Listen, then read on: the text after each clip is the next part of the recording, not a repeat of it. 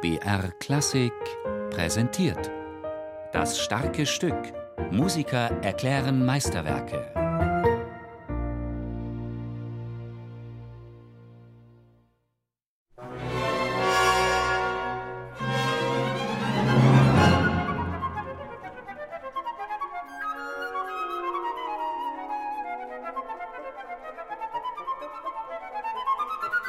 Das erste Satz weiß man nicht gut musikalisch, wo das hinführt. Es sind, das sind Sprünge von Hox nach Hase eigentlich, ne?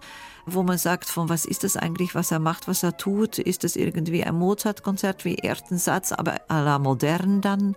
Ist auch sehr schwer, um das im Kopf zu kriegen und das zu spielen.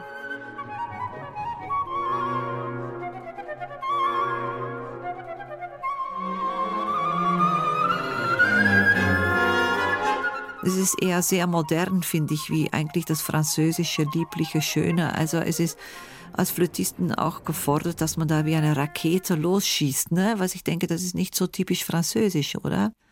Schon heftig, wie man als Flötisten da gucken muss, dass man sich über das Orchester meistert, ne? Jacques Hébert schrieb sein Flötenkonzert im Jahr 1934. Und von einem wollte er in dieser Zeit überhaupt nichts wissen, von der damaligen Avantgarde, mit ihrer Zwölftonmusik und dem Bemühen, möglichst atonal zu schreiben, also gar nichts mehr vom traditionellen Dur-Moll-Tonsystem zu bewahren. Für Hébert waren das nur wieder neue Regeln, und er wollte sich auch von denen nicht einengen lassen.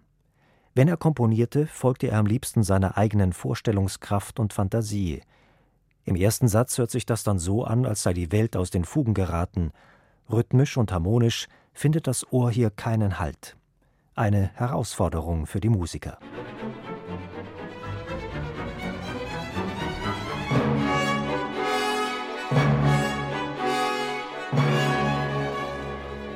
Es ist auch für Orchester sau schwer. Also das ist die erste Geigen und allen, die müssen auch üben, wie die Verrückte, um das hinzukriegen, um das auch rhythmisch untereinander zu kriegen. Das ist echt sehr schwer. Es wechselt dann auch andauernd von Zweivierteltakt in Dreiachteltakt. Und also die Achteln müssen echt ganz korrekt durchlaufen, sonst klappt das überhaupt nicht.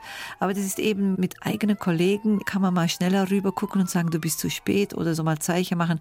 Da wird nichts übel genommen. Das kann man vielleicht mit einem fremden Orchester nicht so machen, aber deswegen war das, denke ich, schon einmalig, die Sache, dass ich da gemacht habe. Gabi Paas van Riet spielt selbst als Flötistin im Radiosinfonieorchester Stuttgart. Es war für sie etwas ganz Besonderes, dass sie hier nun einmal als Solistin vor ihrem Orchester stand.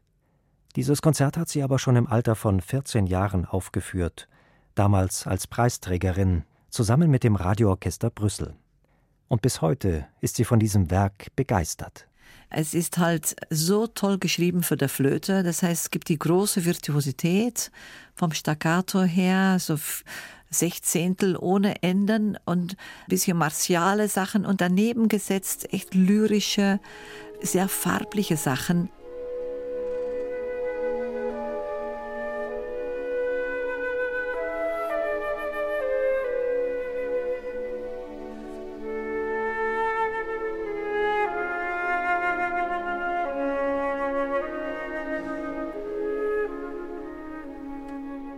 Der zweite Satz ist wie eine Oase der Ruhe, eingerahmt von den sehr lebendigen Ecksätzen. Nach dem ersten Satz ist das ein plötzlicher Schwenk in eine ganz andersartige Sphäre, aber das ist der Solistin noch nie schwer gefallen. Wenn der langsame Satz anfängt, sind die Harmonien sowas von verbunden mit der Jazzwelt. Und dann denke ich sofort an Saxophon, an eine Bar, Rauch. Und dann kannst du sofort kommst du in die Stimmung und kannst das machen und dann bist du eigentlich schon in einer Welt, die eigentlich mit dem ersten Satz nichts mehr zu tun hat.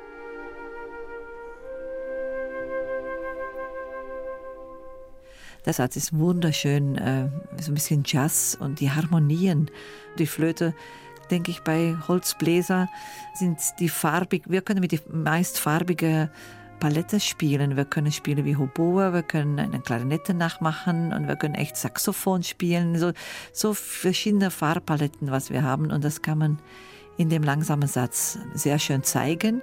Iber nahm Jazz-Einflüsse in sein Werk auf, aber er interessierte sich auch für die Musik der Renaissance und des Barock. Das merkt man diesem Konzert an. Es ist in nur drei Sätzen angelegt Und die erinnern in ihrer Anmutung sehr an die barocken Tänze Allemande, Sarabande und Gigue. Der letzte Satz des Flötenkonzertes gleicht sehr dem barocken Sprungtanz der Gigue oder auch einem Saltarello. Er verblüfft schon gleich zu Beginn mit einer ungeheuren Spannkraft. In unregelmäßigen Staccato-Akkorden platzt er los und ist darin unberechenbar und dynamisch wie eine Gigue.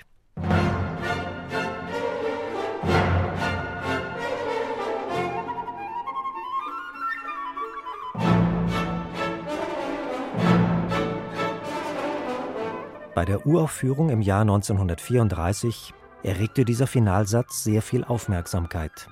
Er wurde noch im gleichen Jahr zum Wettbewerbsstück am Pariser Konservatorium bestimmt. Denn an diesen technischen Hürden erweist sich, wer ein wahrer Virtuose ist.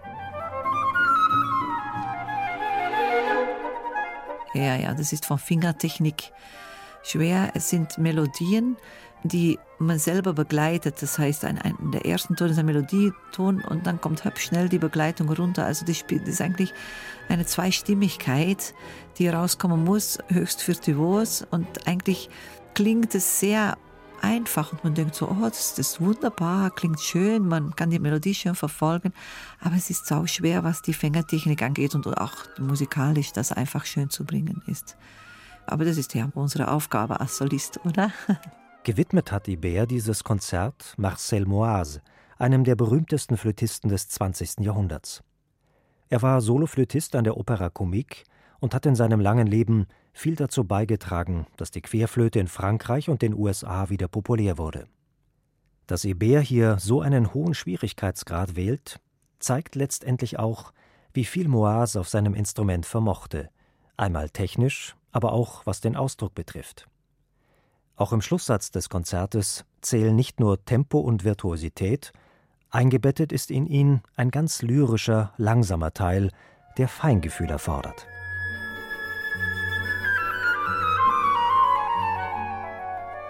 Und es endet dann mit einer Kadenz, die nicht ohne ist, weil es ist schon ein Konzert, das 20 Minuten geht. Und was eigentlich das Schwerste, was an dem Konzert ist, ist die Kondition, dass die schwersten Sachen am Schluss kommen und dass man dann einfach noch die Kraft hat, damit es dann ein brillantes Finale hat. Und mhm. das ist eigentlich so die Aufgabe.